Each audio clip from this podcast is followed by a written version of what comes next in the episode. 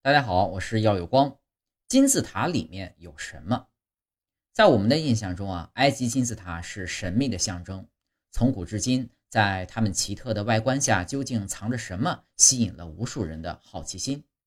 金字塔是谁建造的？里面的结构又是什么样的呢？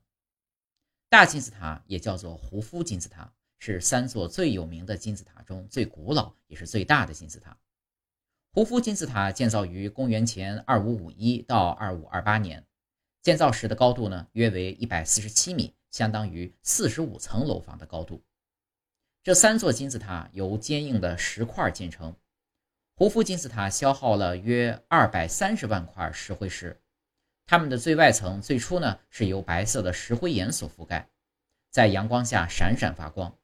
但是随着岁月的侵蚀，石灰岩外壳逐渐分化。只留下塔尖的一部分残骸。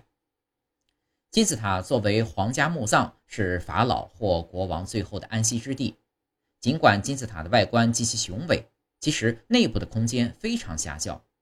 从入口进入后，通过狭窄的上升通道到达女王墓室，再经过一个相对较高的称为大画廊的通道，可以进入国王墓室。国王墓室内的宝藏早就被掠夺一空。只留下装有国王木乃伊的棺椁被牢牢地固定在地板上。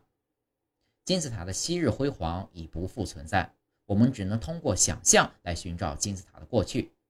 他们曾经拥有数不尽的宝藏，甚至让骄傲的拿破仑感到不安。在人类的历史长河中，人们仍在努力发掘藏在金字塔背后的秘密。